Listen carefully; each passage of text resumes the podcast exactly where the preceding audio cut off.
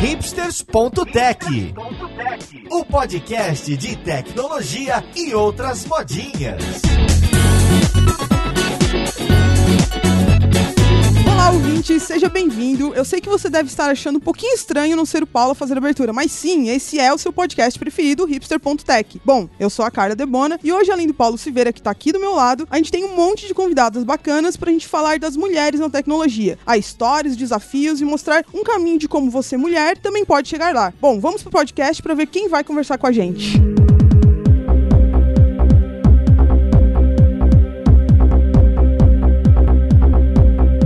Carla, muito obrigado pela apresentação. Eu já tô sentindo que eu vou perder o emprego aqui e vai ter muito pedido, porque você se preparou diferente de mim, né? Que começa a falar, não, vou falar mais ou menos por aqui, vamos ver como que vai sair. Muito legal, hoje a gente tá com a casa cheia e tem cinco mulheres que têm trabalhado bastante pelas mulheres na tecnologia. A gente vai conversar hoje com a Iana Chan, que é idealizadora da programaria e é jornalista. Tudo bom, Iana? Tudo bem, Paulo, um prazer estar aqui. E além da Iana, eu tô com a Mariel Reis, fundadora do Reprograma e que é economista. Olha que curioso. Tudo bem, Mariel? Tudo bem e vocês? Obrigada pelo convite. E tem duas pratas da casa aqui também. Eu tô com a Vanessa Tonini, que é instrutora da Kaelo e colaboradora no Maria Lab. Tudo bem, Vanessa? Tudo bem? Olá, pessoal.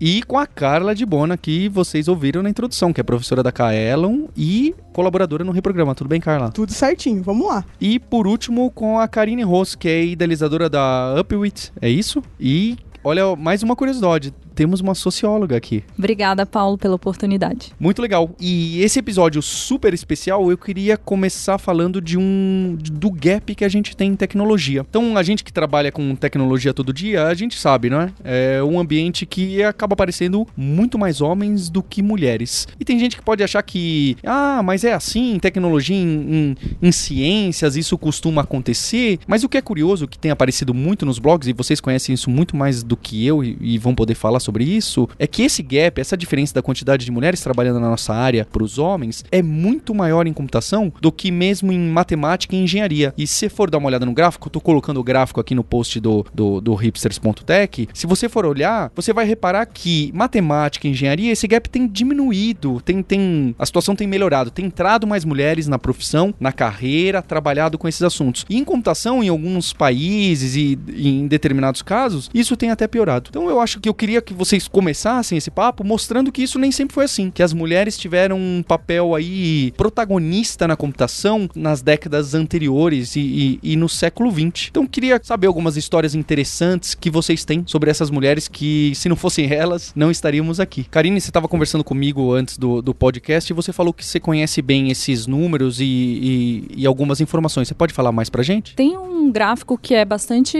relativamente famoso, que é da National Science Foundation, que eles é um gráfico que mostra que na década de 80, as ingressantes na área de ciência da computação nos Estados Unidos, que é, uma, é um órgão dos Estados Unidos, cerca de 30% das mulheres eram ingressantes nas áreas de ciência da computação. E depois da década de 80, esse dado começou a cair. E aí a grande discussão é por que, que esse dado começou a cair, dado que na década de 80 começou o avanço dos computadores pessoais, cada vez mais a tecnologia vem avançando, né? E aí uma grande grande discussão, tem várias teorias a respeito disso. Tem muita questão da educação, né? Que a educação, principalmente os meninos eram mais incentivados a utilizarem computador, porque naquela época era bastante utilizada a questão de videogames e tal. E isso meio que foi entrando uma, como uma tendência, né? E só que, enfim, existe uma série de discussões por trás disso. Por que que de fato é uma área que hoje vem caindo, assim. Tem um outro dado da Sociedade Brasileira de Computação que mostra que hoje aqui no Brasil apenas 15% das mulheres são ingressantes nos cursos de ciência da computação. Isso, assim, na área de, em São Paulo, por exemplo, a Poli é 9%, né? E tem uma outra discussão também que é de mulheres negras, né? Na Poli, em 120 anos, tem um dado do Poligen que mostra que apenas 7 mulheres negras em 120 anos de instituição frequentaram o curso, né? Então, já trazendo aí esses dados para a gente começar a discutir isso. Só rapidinho, pegando o gancho, uma das teorias é que muitas pessoas falam é, nos anos 80, a redução. É, um exemplo é olhar para a propaganda da Apple na internet. Pode, pode colocar no YouTube é, Apple Marketing ou propaganda Apple 84, acho, acho que é mais ou menos o ano. E você vai ver que é super focado em meninos. Todo o marketing era focado em meninos. E as meninas ficaram onde? É, então, não só isso, tem várias histórias de mulheres nessa, nessa época que falavam: o computador, é, minha casa ficava no quarto do meu irmão. Se eu queria pegar, eu tinha que, que entrar lá, pedir permisso. Então, muita, muita pessoa falam que talvez vá por aí é, é, o, o, a causa, né? Pegando o gancho nessa, nessa história da propaganda da Apple, tem uma propaganda dessa época que é muito emblemática, que o computador estraga,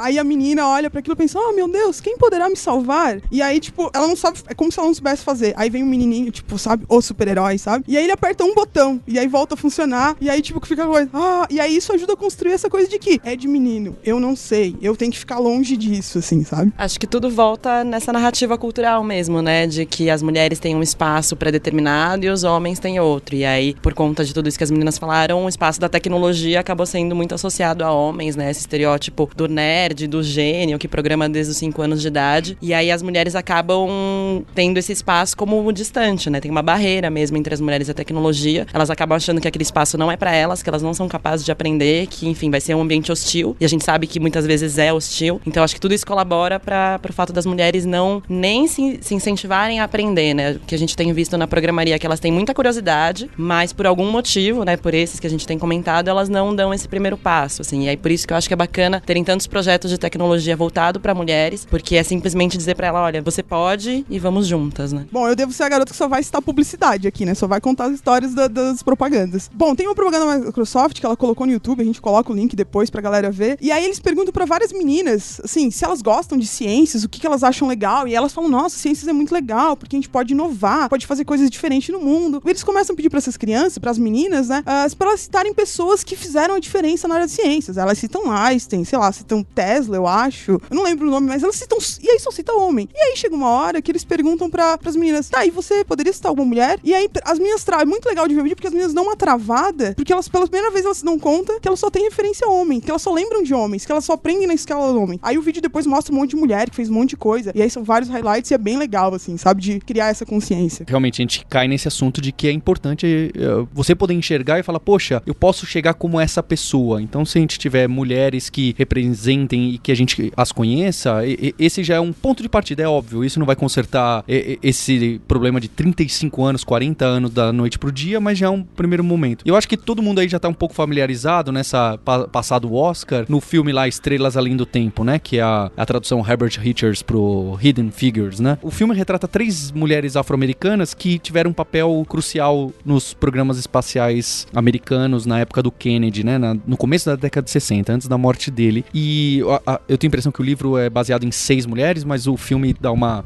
dá uma romancizada ali, não, não, tem muito o que fazer. Lá é muito interessante, acho que é altamente recomendável para todo mundo, não só pelas questões das mulheres, pelas questões das mulheres negras, mas é uma questão até história da computação, porque lá você enxerga muita coisa. Primeiro que as pessoas se denominavam computadores, não é? Então as mulheres, aquelas mulheres eram computadoras porque elas faziam aquilo que a gente acha chato na faculdade, que é métodos numéricos. Elas que calculavam o cosseno, o seno e o logaritmo neperiano de x, mais o x lá com um valor, elas calculavam tudo aquilo e elas passam da migração daquele método do papel e da lousa pro computador, pros mainframes da IBM, que é até retratado no filme. E curiosamente essas mulheres são as que comandam os computadores, são elas que dominam, que naquela época o computador não era glamourizado, era visto como uma ferramentinha ralé. Hoje em dia a gente vê com certo glamour que eu pessoalmente acho exagerado. Eu ainda acho que o nosso trabalho é muito técnico, é bastante repetitivo. Claro que é criativo, eu adoro, mas é bastante repetitivo e que por isso que aparece tanta oportunidade. Então eu queria que vocês pegassem esse gancho aí dessas mulheres. Eu, se eu não me engano, o nome dela, de uma delas era Dorothy Vaughan, né? Que é a, a que também trabalhou muito com Fortran e que tem a ver com COBOL e que fez muita coisa legal. E que vocês dessem outros exemplos de mulheres que fizeram muita coisa pela computação. O primeiro exemplo clássico é da Ada Lovelace, né? Que foi o primeiro ser humano, né? Não a primeira mulher, o primeiro ser humano a escrever um algoritmo para ser processado numa máquina computacional, quando ainda, né, a gente não tinha esses computadores na acepção que a gente vê hoje. E é engraçado pensar exatamente nisso, né? A gente, pouca gente conhece a história da Ada Lovelace, né? E acho que o fato dela ser mulher não é, não é por acaso, assim, né? Por conta dessa, dessa falta de visibilidade. Acho que esse é o grande primeiro exemplo, né? E uma grande inspiração pra gente. Só para completar a Ada, porque eu sempre gosto de. Você tá vendo que eu sou Forrest Gump desse podcast, né? Eu só vou contar as histórias. Mas uma coisa que eu gosto muito da história da Ada é que o pai dela era poeta, né? Então tinha toda aquela coisa de. Naquela, naquela época de 1800 e poucos, o, uh, tipo aquela coisa boêmia e tal. E aí a mãe dela, pra afastar ela da, das artes, da boemia, do poeta, coloca a filha na matemática, na lógica, pra meio que tirar essas coisas, porque, né, pra não ir pra esse caminho. Só que aí a Ada, e é muito legal porque ela é conhecida como. Ela, naquela época, em 1800, ela tava fazendo uma coisa que se chamava de ciência poética, porque ela conseguia meio que unir as coisas. E aí, discussões que pra gente que parece que é discussões nossas do dia a dia, que é falar sobre a colaboração, sobre a colaboração homem-máquina, ela tava pensando nisso lá atrás, sabe? Quando, tipo, a gente ainda tava construindo essa coisa. Então eu acho isso muito legal da Ada, essa coisa de que ela misturou um pouco humanas, um pouco matemática, e a mãe dela queria que ela saísse da humanas, assim. É, e, e, acho que a história é mais impressionante ainda, porque isso é século XIX, quando o Babbage ainda tinha desenhado as máquinas e não tinha construído as máquinas. Eu não lembro muito bem a história, mas ela assistiu algumas palestras de um italiano que estava traduzindo a papelada do Babbage. Ele pegou aquela máquina analítica do Babbage e começou a explicar. E a, a Ada Lovelace depois encontraram a, um monte de notas dela, onde nessas notas ela mostrava como você deveria programar a máquina do Babbage para calcular um monte a série de Bernoulli. Então ela criou o primeiro programa no papel que nem a gente faz quando é na faculdade, a gente é criança lá na faculdade, criou no papel de um computador que não existia, só existia na, na, na teoria. Foi mostrado que o programa funciona e esse é o primeiro registro histórico que a gente tem de um programa de computador. É óbvio, um computador mecânico, mas é algo simplesmente incrível. E foi uma mulher, a primeira programadora, que sentou e falou: não, pega essa máquina, encaixe isso aqui assim, assim, assado, que lá do outro lado vai sair isso aqui. É, é um feito incrível. Hoje em dia a gente não consegue programar sem o Google, o pessoal programava no papel. E foi uma mulher a primeira a fazer isso. Thank you. Eu acho que eu sou um, um, pouco de caso à parte. Por exemplo, eu comecei nessa área de tecnologia e eu achava o máximo e eu via que eu acabava sempre, sempre sendo uma das únicas meninas da turma, da faculdade, dos cursos que eu fazia. Eu me sentia estranha. Tipo, eu questionava a minha própria presença é, nesses espaços e falava, será que, que, que será que eu tenho que eu sou uma das únicas ou a única muitas vezes, né? E aí, quando eu fiquei sabendo de todas essas histórias da Ada, quando eu conheci a história da Ada, quando eu conheci a história Grace Hopper, Dorothy, Margaret Hamilton, tipo, várias mulheres que são fodas da área. Eu percebi que não, eu realmente estava certa e estava talvez indo contra uma própria maré que parecia dizer que eu estava errada, sabe? Então, descobrir sobre esses papéis, dessas histórias, dessas mulheres inspiradoras, me fizeram ter certeza que aqui era o meu lugar, dentro da área de tecnologia. E eu uso não só pessoas que criaram muita história, mas a própria estagiária que tá ali com, sei lá, 17, 16 anos, codando pra caralho. E, tipo, eu acho aquilo me inspira demais, sabe? Então, independente de, de, de da mulher ter feito uma coisa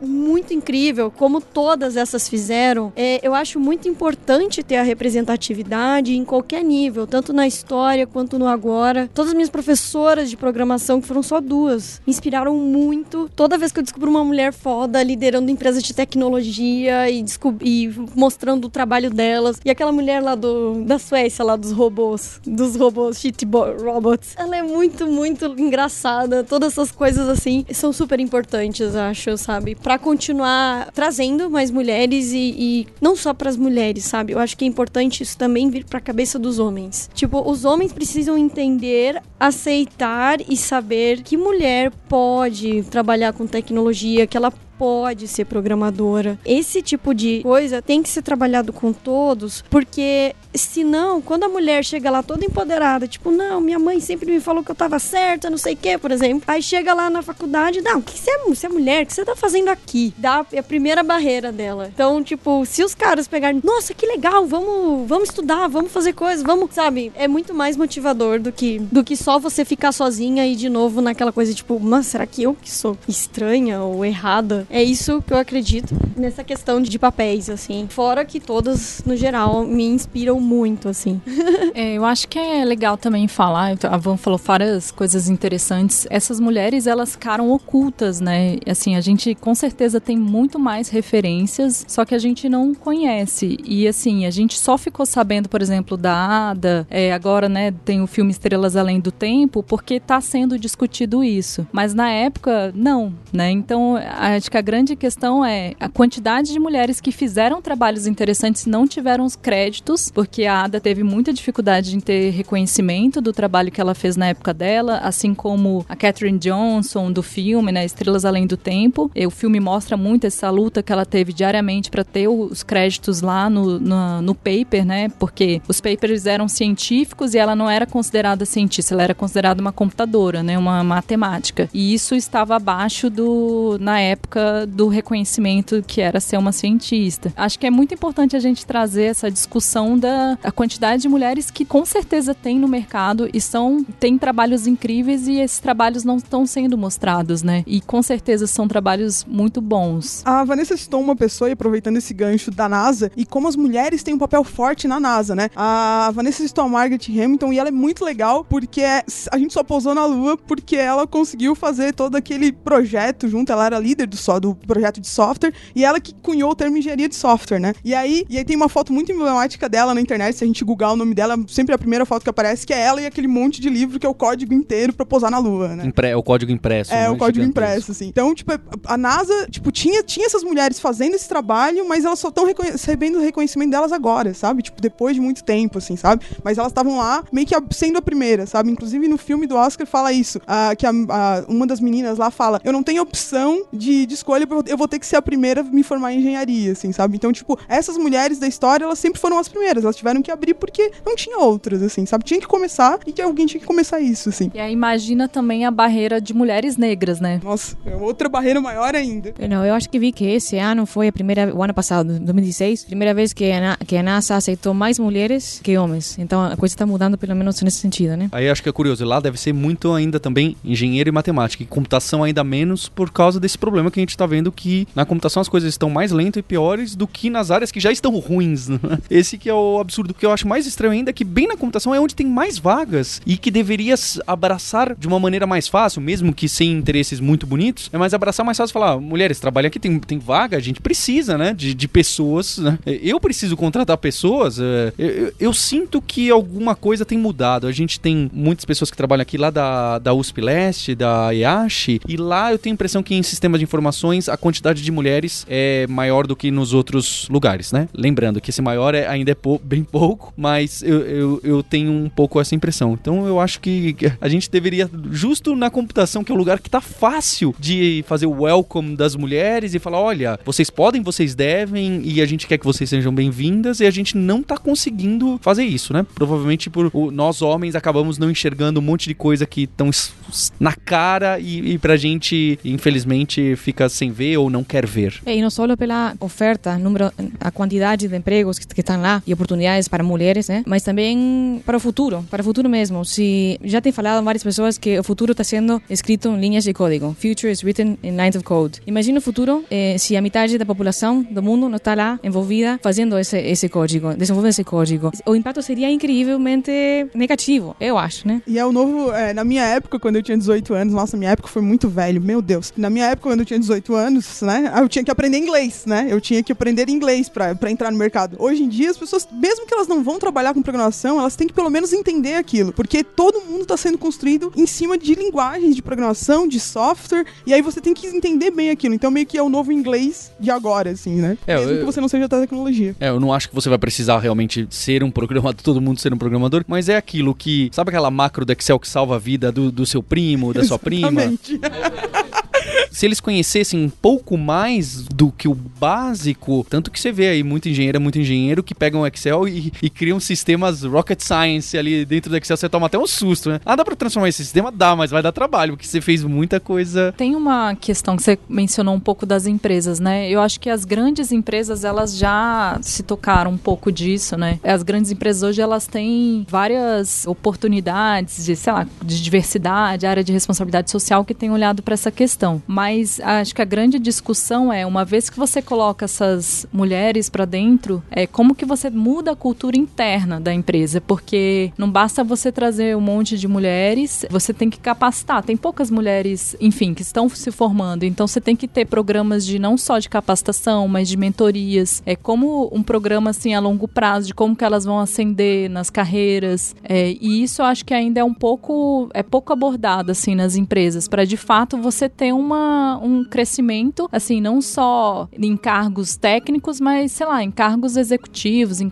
em CEOs, por exemplo. É, acho que esse, esse, esse, é um ponto legal, Karine, porque a, até no Brasil a gente já tem alguns exemplos bacanas de empresas grandes, não é? Acho que na Microsoft, né, SAP, aqui no Brasil a, a CEO da, das duas são mulheres há, há, algum tempo, se não me engano. Na, na ThoughtWorks também era uma mulher que era líder de tecnologia, tem aparecido, mas realmente acho que pensar em tudo, né? Não dá para você mudar da, da, da noite pro dia sem ter. Tem todo esse problema, né? Tem as vagas, tem a capacitação, tem você deixar o ambiente, o ambiente cultural. Tem que ter um pouco também de, de estrutura política dentro da empresa para que uh, as causas das mulheres sejam ouvidas, principalmente. Por exemplo, mulheres é, sofrem muito mais assédio dentro do trabalho que homens. É, homens também sofrem. Quando acontecer uma situação dessa, como acolher, como tratar isso, como resolver, principalmente, coisas assim, sabe? Então, tudo isso, isso é uma questão não só para mulher no, na área de TI, mas na área de TI, como a gente vê, tipo, sempre teve mais homens e as empresas nunca precisaram se preocupar com isso. Aí, de repente, tem mais mulheres e aí os caras não, não sabem lidar com isso direito. Então, tem algumas coisas assim, não só na questão de capacitação técnica, sabe? Mas entender a perspectiva da mulher dentro de uma empresa de tecnologia. E o ano passado saiu um artigo que foi aquele que a gente traduziu, colocou no link Estadão, que fala exatamente por que mulheres na área de tecnologia estão saindo e como resolver isso. Saindo, além de tudo, estão saindo. Estão saindo. É, isso é o que mais me preocupa. A coisa que mais me corta o coração hoje é conhecer uma mulher e ela me falar: Nossa, eu que legal, você é de TI. Eu, eu me formei em ciência da computação. Eu, ah, o que, que você faz hoje? O que você trabalha? Ah, eu tô fazendo bolo. Tô vendendo bolo. Aí eu, tipo, fico: O que, que aconteceu? Gente, onde foi que eu errei? Eu, eu me sinto responsável, sabe, por isso. Então, tipo, nada contra, mas o que, que aconteceu que uma mulher fez, tipo, cinco anos, fez cálculo, ela se identificou com aquele curso e de repente ela se vê fazendo bolo. Nada contra esse É trabalho. claro, que tem é gente que era o sonho, tem gente que era o sonho e aí faz todo sentido, mas eu entendo onde você quer chegar. sabe? Eu fico muito instigada e isso me corta o coração ainda, sabe? E não é, e não é difícil encontrar esse tipo de, de coisa, assim, tipo. E muitas até voltam, sabe? Eu tenho uma amiga que ela fez ensino médio técnico em processamento de dados e na situação social onde ela vivia, ela mora no Grajaú e tal, a mulher tinha que trabalhar em supermercado, em coisas assim. Ela acabou trabalhando como caixa de supermercado, foi pro administrativo da empresa. Depois, lá com 26, 27 anos, ela assim, nossa, mas não tem futuro isso aqui pra mim. Eu, e eu fiz processamento de dados, era tão legal e essa área tá tão boa. Vou voltar. E ela voltou, fez sistemas pra internet, conseguiu o primeiro trabalho dela como programadora e hoje ela tá a mil por hora aí. Com 27 anos ela voltou e agora ela tem 30, já tá 3 anos na área de volta e ela ama, morre de paixão. Então, tipo, que- por que, que será que aconteceu isso? E quanta maturidade às vezes a mulher tem que ter pra perceber, poxa, ah, será que era aquilo mesmo? Por que, que eu vim parar nesse outro lugar aqui? Nesse artigo que é do Faça Você Mesmo, que é, explica por que, que as mulheres saíram do mercado de tecnologia e como evitar isso. A gente vai deixar o link aqui na, na página. Aí nesse artigo ela fala que tem muito essa questão da estagnação. Você fica, as mulheres chegam a um ponto no, no mercado de trabalho, na área de, né, de ciência da computação, e que elas não avançam mais. Então um dos motivos é a estagnação. Ficam lá na carreira anos ganhando o mesmo salário. E ela fala assim: ah, eu, eu, eu não, não tenho chance de ser promovida, vou sair daqui. Então é interessante falar desse artigo porque eles, eles falam: a primeira coisa, se a sua empresa quer promover diversidade, comece reconhecendo o trabalho das mulheres que já estão na sua empresa, né? Então, que é, é fazer o trabalho de casa básico, né? Comece a, a trabalhar a promoção, enfim, a- pra- com as próprias mulheres que já estão dentro da sua empresa. E também ah, o artigo da mulher do Uber, da engenheira, também é muito louco, que fala que fa volta esse, essa questão que eu falei do apoio às causas das mulheres dentro da empresa, que aconteceu situações bizarras com ela dentro do quando ela trabalhou no Uber. É a Susan, né? Que isso. Ah. O RH deu uma de louco. É, e isso é uma discussão que é bastante, assim, por que que ela saiu, né? É, uma das questões é que, enfim, a pessoa que era o assediador lá era, o cara desenvolvia bem, era tinha alta performance, né, que se chama. Então o RH fazia vistas grossas, ah, ele, ele entrega, ele dá lucro, assim, não vou mexer nele, sabe? E isso acontece muito nas empresas, assim. Isso é um caso que a gente tá falando do Uber, mas assim, acontece todo dia. Tanto que o pessoal pegou, tem essa época aí, o Uber tá passando por um momento complicado com tudo isso, apareceram várias dessas bombas, mas o próprio Uber mostrou falando, olha, a gente tem, eh, acho que era 16%, se não me engano, das engenheiras e programadoras mulheres. E ele mostrava que, olha, no Google era 15 ou 17, e tinha empresa, Twitter, ou algum que era 10 ou 11. Eles estavam, se você fosse olhar só o número, o, o geral, em relação ao mercado, eles estavam tentando fazer alguma coisa, mas era aqueles pontos críticos que a gente não enxerga.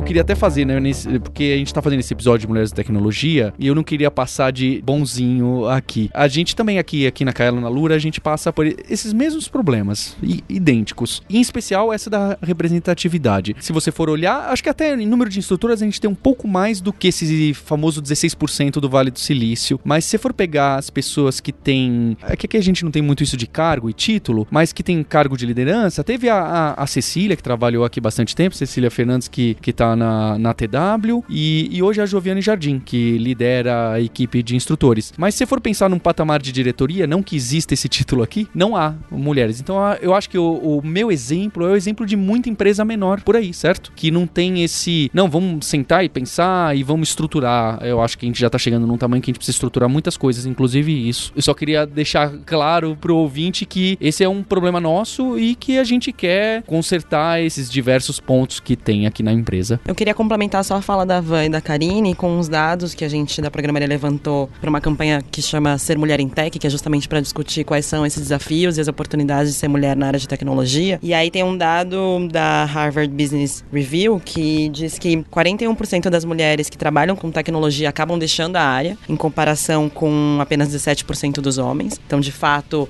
já é difícil trazer essas mulheres para a área de tecnologia e mais difícil ainda mantê-las, né, retê-las e desenvolver esses talentos. E 79% das alunas dos cursos relacionados à tecnologia da informação desistem também no primeiro ano. Então tem muita coisa errada sobre esse ambiente que as meninas encontram, né? Seja quando vão decidem estudar tecnologia ou quando querem trabalhar com tecnologia. E aí tem um segundo ponto que é em relação à seleção dessas mulheres, né? A gente na programaria a gente recebe muito pedido de, de RHs de empresas grandes e pequenas que querem contratar mulheres. Ah, me manda mulheres que eu, que eu quero contratar mulheres porque eu só tenho é, desenvolvedores homens, eu quero trazer mais mulheres. Legal, ótimo. Mas não é só isso, né? Não é só pedir currículos de mulheres e que a mágica vai acontecer, né? Tem todo um trabalho de estruturar esse RH. Esse RH tá preparado para selecionar mulheres, ele, né? é, tem a questão do viés inconsciente que a gente fala muito, né? Tem um, um estudo de Yale que mostra que o mesmo currículo com o nome John e o outro com o nome Jennifer foi avaliado por professores e o John era tido como mais empregável, digno de um salário maior e mais competente. E só mudava o nome. Então tem uma questão de viés inconsciente, sim, que todo mundo tem. A gente, né, foi, foi criado né, nessa cultura. E a gente precisa sim.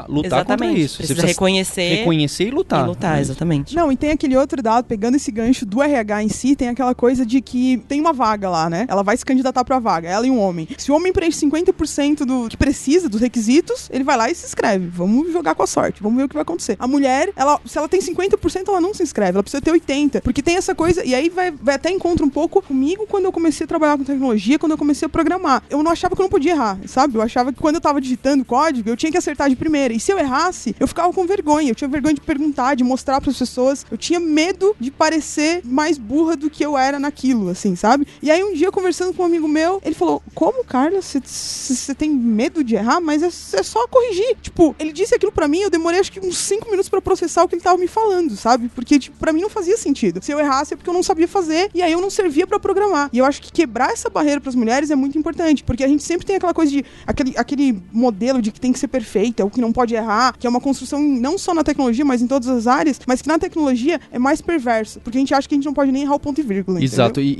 e, e- e na, na programação você erra o tempo inteiro. Então, essa pressão que tem da mulher que ela não pode errar, e não, né, não pode tentar de novo, tem que fazer certo na primeira, para a programação é, é ainda, é ainda pior. Pesa muito. Então, só, só outro exemplo, aí pegando o gancho da Ruth eh, Bader Ginsburg, da Corte Suprema. No seu livro, ela cita esse exemplo, que acho que é Sinfônica de Nova York, que o que eles acabam de fazer é fechar a cortina. E a pessoa que estava tocando instrumento, falando tocando instrumento, os juízes não dá, não dá para ver que será homem ou mulher. E só por fazer isso, eles eh, terminaram pegando mais mulheres do normal. Então, um pouco voltando ao tema do bias que você tinha falado, né? É, esse viés existe, a gente sente. Ah, eu acho que vale falar, a Carla comentou muito isso, mas no Lean In, que é o livro da Sherry Sandberg, do Facebook, ela fala muito sobre essa questão, né? Que é a pressão interna. A gente tem uma cobrança interna muito maior, assim. A gente só vai, de fato, aplicar para uma vaga quando a gente tiver 100% dos pré-requisitos. E homem, tipo, sei lá, tá com 30%, ele tá lá dando as caras e tal. Eu nunca pensei em ter 100% do requisito para aplicar. Nun- nu- nunca passou Mas a pela gente- minha cabeça, é. entende? A Pra gente todas trabalha as com mulheres 90. essa é a regra. A gente acha é que tem que chegar no realidade. 90 no mínimo. Tem, tem assim. um checklist. Ah, não, não, isso aqui não tenho, então não vou, não vou, não vou me apresentar. É, e aí acho que volta um pouco pra como essa empresa busca, né? A gente vê muitas vagas de empresa de tecnologia, procura-se desenvolvedor, e aí a foto é um homem, e aí você já. na comunicação você já tá excluindo que as mulheres é, poderiam se, se candidatar, né? Parece um detalhe, mas faz toda a diferença pra uma mulher. Ela lê uma vaga e sente, puxa, acho que eu, acho que eu posso é, tentar aqui, né? A gente acabou de, de receber uma vaga de estágio que dizia é, gênero. Na verdade, não era em gênero, sexo, masculino. E que, além de ilegal, né, enfim, demonstra que ainda temos muito, muito a fazer. Nossa, verdade. É porque nesse caso envolve também maternidade, né? Que a gente tá falando, ah, por que que não se contratam mulheres? Vai dar mais problemas, sei lá, tem várias, várias questões aí. Na, na verdade, é bem possível concluir, acho que o Paulo também talvez esteja chegando nessa conclusão, que os problemas que a mulher enfrenta na tecnologia passa longe de ser capacidade de executar o seu trabalho, de aprender as técnicas, aprender uma linguagem de programação e programar é, como sênior. Não é isso. A dificuldade maior é as barreiras sociais e culturais que a gente tem que enfrentar no dia a dia. Eu acho que isso é muito pesado pra nós, assim. É, maternidade, por exemplo. Eu já vi gente comentando que não ia contratar, porque, pô, a mina tá casada, faz Acabou dois de anos, casar. ou acabou de casar, meu, vai ter Vai filho engravidar. daqui a pouco. É. E aí eu vou contratar uma pessoa que daqui a um mês vai ficar nove meses fora. Essas todas as barreiras que vocês citaram, eu também acho que. Acho não, tenho certeza que complica tudo. Mas eu ainda sinto que o que mais deixa a, a mulher assim, poxa, não é pra mim, é, é os primeiros exemplos que vocês deram. Que é essa construção cultural de que a bonequinha é pra menina e o carrinho e o computador é pro menino, né? Eu tenho uma filha de, de um ano. Algumas pessoas da minha família ficam chateadas que eu falo que eu não quero ficar recebendo boneca. Ela tem boneca, tá bem? Só que eu não quero que ela tenha 300 bonecas e uma bolinha e, e- e um carrinho. Eu quero que ela tenha eu- os mesmos brinquedos que os meninos têm. E também vai ter boneca. Assim como o meu filho, que eu venho a ter, também vai ter boneca e vai ter o que for. E ele decide o que, que ele vai brincar. E talvez minha filha fale, eu odeio computação, eu não quero. Mas desde que eu tenha mostrado pra ela que, olha, você pode, a decisão é dela. Do... Então é essa barreira que a gente tá começando a enxergar agora. Isso a gente só vai consertar daqui a 20 anos a gente vai ver esse resultado. Então isso complica tudo ainda mais, porque são coisas aí que estão há, há- muito tempo, não é? É, e eu acho essa a chave. Mostrar para as mulheres que elas conseguem e mostrar, reprogramar também o mindset das empresas para que eles também acreditem que as mulheres conseguem. E não só, não só trazer elas por esse sentido, sino também pelo business case que faz, né? Já está comprovado que trazer diversidade de gênero, eh, de background social, econômico, racial, traz inovação. Então, as empresas que entendem isso aí vão ser pioneiras e líderes. Esse episódio tem essa temática forte de político, social, mas quem não gosta disso e é contra, se você for pensar, o econômico é muito positivo. Você tem vaga, você precisa da pessoa, tem mulheres mais do que capazes para isso, então você precisa mesmo preparar o seu ambiente para recebê-las e, e- e lutar por isso, porque até do ponto de vista econômico é, é totalmente interessante, pertinente, é o que vai fazer o país, a sua empresa, dar um pulo para frente. Para eu, mim, eu é... acho que principalmente a questão econômica, já que as mulheres não são mais dependentes de ninguém para se sustentarem, ter, ocupar cargos que pagam menos é, chega a ser injusto, né? E aí vem de novo aquelas vários questionamentos que já trouxeram. Por que, que os produtos para as mulheres, as roupas, os serviços são tudo mais caros se a gente ainda ganha menos muitas vezes? Ganha menos, não tô dizendo talvez no mesmo cargo, não tô dizendo que uma programadora ganha menos que um programador, mas a mulher tende a ter profissões que pagam menos, entendeu? Então esse é o problema. Pode acontecer sim de ter dois programadores no mesmo cargo e um, ter diferença de salário. E aí também tem a questão que a mulher tem muito medo de negociar o salário dela. Tipo, alguém vai dizer, ah, você vai ganhar 3 mil. Ela diz, ah, beleza. O cara já fica, não, mas não dá uns 3,5 aí? É muito difícil a gente desenvolver essa skill de, de negociação. Simplesmente a gente, meu, já tô conseguindo um trampo ali que eu nem atendi os 80%. Estão fazendo um super isso aí, favor tá pra bom. mim. Estão fazendo favor. Ainda vão me pagar 3 mil reais? Nossa! Então, é bem complicado todos esses aspectos. E o ano passado, com a Maria Lab, a gente. Ano passado, no final de 2015, a gente ganhou um prêmio junto com a Iana, da Mulheres Tech em Sampa, que ela ganhou pela programaria. Que a intenção do prêmio era: a gente acredita que a área de tecnologia paga mais. Então a gente quer mais mulheres para esse Perfeito. distribuição de salário mais justo para as mulheres, mais poder econômico na mão das mulheres. Afinal, somos 50%. Ó, até mais. É, ou até mais da população. Thank you.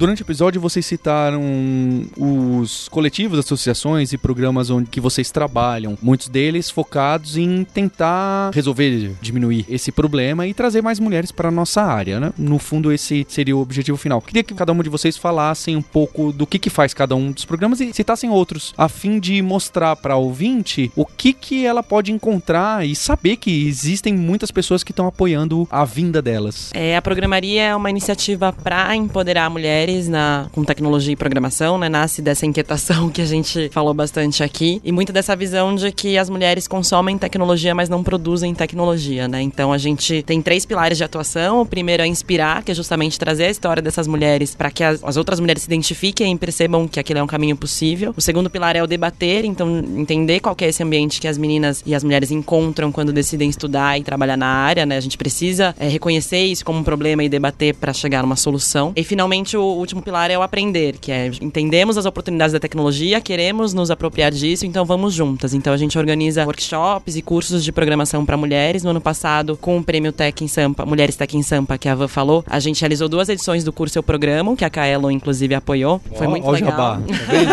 tá? Acharam que eu, eu falo que eu não sou bonzinho. Foi muito legal porque foi um curso em que a gente percebeu de fato que o problema das mulheres em aprender programação ele começa antes, na verdade, né? Começa no- na vontade em perceber que é possível. Assim, no primeiro dia de aula, muitas meninas pediam desculpa por estar ali porque elas não sabiam nada, sendo que era um curso de introdução à programação. Então o desafio é justamente trabalhar naquilo que a Carla falou, né? De tirar essas barreiras, de mostrar que errar não tem problema nenhum, de que a gente não precisa ser perfeita, né? Que estamos lá para aprender juntas. Bom, a Reprograma é uma iniciativa que ensina programação para mulheres desempregadas. É um programa de oito semanas, focado em três componentes. O primeiro é programação front-end, focado na HTML, CSS e JavaScript. Tem mais algumas coisas, tem lógica, né? Mas é, esse foco. O segundo componente é empreendedorismo. Então, a gente ensina várias ferramentas para as alunas, UX Design, eh, Business Model Canvas, Design Sprint. E o terceiro componente é mentoria, que achamos que é muito importante para, para dar exemplo para as alunas, para as meninas. A gente tem mentores, diferentes profissionais do, do mundo tech, do setor de tecnologia, de empresas, várias empresas, da Microsoft, tem mentores da Google, que vêm e falam para as mulheres sobre a experiência deles. E também fazemos visitas a empresas. A gente vai para Nubank, a gente vai para Twitter. Então, um pouco é para mostrar para as alunas como que é trabalhar no mundo eh, de tecnologia numa startup ou uma empresa, né? E acho que basicamente é isso aí. Bom, a Maria Lab começou com uma ideia de ser um hackerspace feminista, é um lugar para que as mulheres pudessem se sentir seguras, principalmente ao errar, como a Carla falou que às vezes a gente não aceita que a gente erra, aprender, descobrir dentro da área de tecnologia. Com base no nosso amadurecimento, a gente foi se tornando e se identificando mais como um coletivo, até porque ter um espaço físico é meio insustentável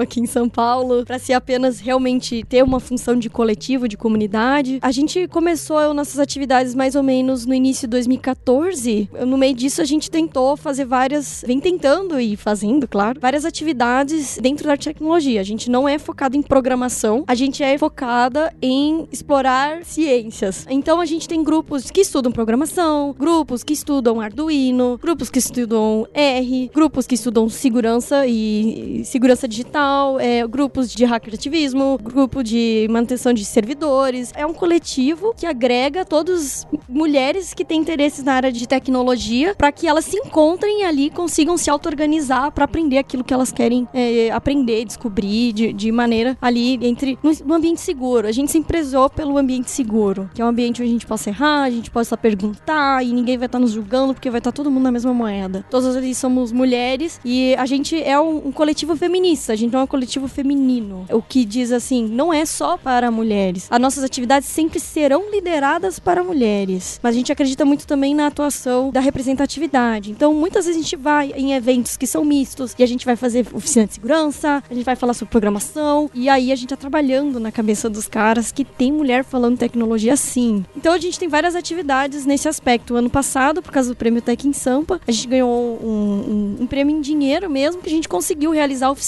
de vários temas, de manutenção de computadores, de desenvolvimento de jogos, foi aqui na Kaelon, programação, de Git, de R. A gente teve várias oficinas aí trazendo isso para as mulheres e não só aqui no centro. A gente tentou chegar na periferia também para conseguir mudar a realidade das mulheres que vivem lá, que eu acho que estão numa situação muito mais crítica de quem vive aqui no centrinho, classe média. Então, a gente também tem esse objetivo de atingir lá. A gente tem uma pauta de pessoas trans muito forte também, de empoderar pessoas trans, pessoas negras. Então, a gente sempre tenta trazer essas pessoas dentro do possível, não só nós, mulheres brancas, mas é que essas mulheres sejam ativas na própria causa, assim, para que a mulher trans chegue lá e, e fale: "Não, eu vou liderar essa atividade, eu vou trazer mais mulheres trans para cá. Mulher negra também possa fazer a mesma coisa". Tem muita de política assim, mas também tem essa coisa de não ser limitado só em programação. É, a Upwit é uma iniciativa que cria workshops de experiência para o fortalecimento de mulheres no setor de tecnologia. A gente começou aí ano passado com alguns workshops, por exemplo, para liderança. A gente falou muito sobre essa questão, né, da tem a, a questão externa, né, que é a questão cultural, mas tem a questão nossa interna. Então a gente trabalhou muito é, essas questões de errar e tal nos, nos workshops. A gente fez um também sobre de design de produtos, qual é o impacto, por exemplo, das empresas, a falta de diversidade nessa questão de desenvolvimento de produtos e serviços e como que isso impacta os produtos e serviços que a gente está consumindo hoje. É, esse ano a gente, agora nos dias 11 e 12 de março, a gente está fazendo um hackathon chamado Women's Health Tech Weekend. Ele vai acontecer no Clube Hebraica no sábado e domingo, bem na semana do Dia Internacional da Mulher. A gente está em busca aí de mulheres desenvolvedoras, a gente já tem bastante designers, comunicadoras, é, especialistas na área de negócio, então a gente quer também mulheres mais devs para estar tá com a gente nesse hackathon. A participação dos homens é bem-vinda, a gente quer que eles venham também para construir conjuntamente essas soluções, mas a ideia é que as mulheres que liderem esse processo, porque é daí que a gente acredita que vai vir a inovação. Então tá todo mundo convidado. O link tá na página, Karine. Tá na página. Bom, eu vou ficar para falar de todos os programas, né? Porque eu comecei mesmo como professora voluntária no Minas Programa, que lá no início eles estavam tentando fazer o que o programaria, o que o reprograma faz, e agora elas têm uma atuação muito mais de mudar a cultura mesmo, assim, focado muito em mulheres negras, né? Tipo, o Minas Programa mudou bastante, assim, e quase que se a gente for falar de startup, eles pivotaram.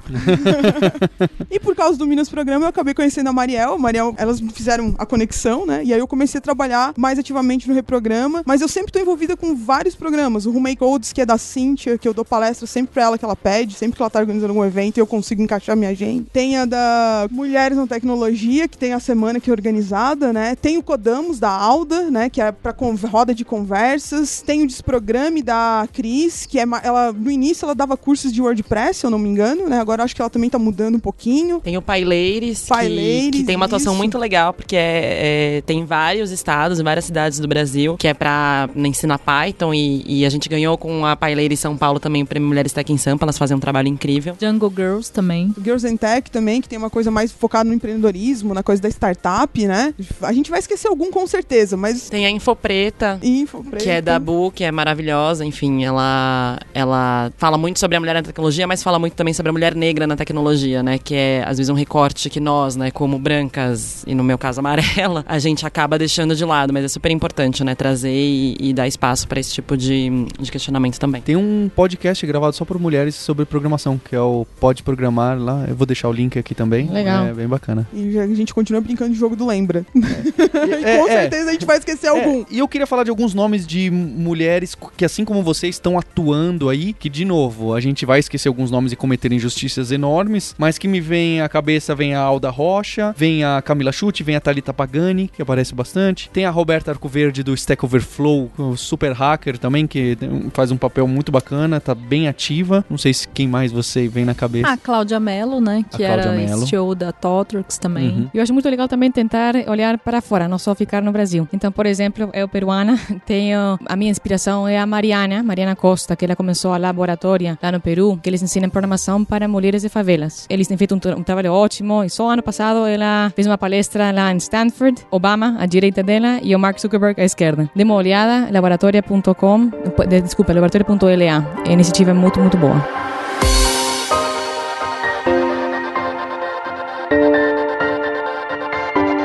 Pra gente ir encerrando o programa, eu queria primeiro contar uma, uma história curta que eu aprendi a programar num CP400, coisas que vocês jovens mulheres não sabem o que que era. Mas aí a história clássica, foi o pai que trouxe, inclusive com resistência da mãe, infelizmente é a- foi a história clássica. Mas quando eu tava na quinta e sexta série que eu fui fa- fazer realmente um curso de Basic no Apple II, a minha professora Maria Emília, que hoje é professora na, na ETEC da Zona Leste, foi ela que me impulsionou e que me incentivou, e ela que foi meu modelo pra eu falar, poxa, eu quero trabalhar com computação, eu gosto também de dar aula, gosto do ambiente da sala de aula. Então, pra mim, eu era menino e o meu, meu modelo foi a professora Emília, que inclusive já veio visitar aqui a Kaelon. Eu tive aula com ela faz quase 25 anos, 20 anos. E ela atua muito, o TCC, ela pede pra gente dar opinião nos TCCs dos alunos dela, pra gente ajudar com alguma coisa. Então, eu montei esse relacionamento especial com essa professora, que se não fosse ela, eu realmente não, não estaria aqui. Que legal, que, isso, que legal que a sua figura é uma mulher. Bom, ah, espero que vocês tenham gostado do, do podcast, espero que vocês tenham gostado. As mulheres que estão ouvindo, principalmente, se vocês cometerem um ponto e vírgula esquecerem dele, tá tudo bem. Volta lá e dá um Ctrl S, salva e começa de novo. E se vocês quiserem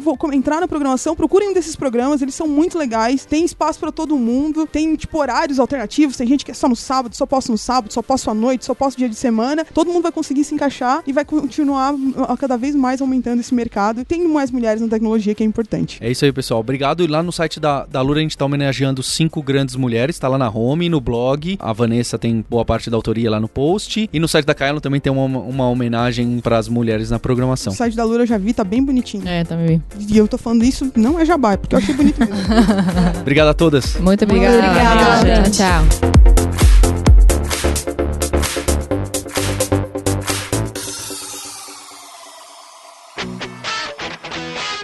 Você ouviu o hipsters.tech, produção e oferecimento alura.com.br, cursos online de tecnologia e Kaelon, ensino e inovação.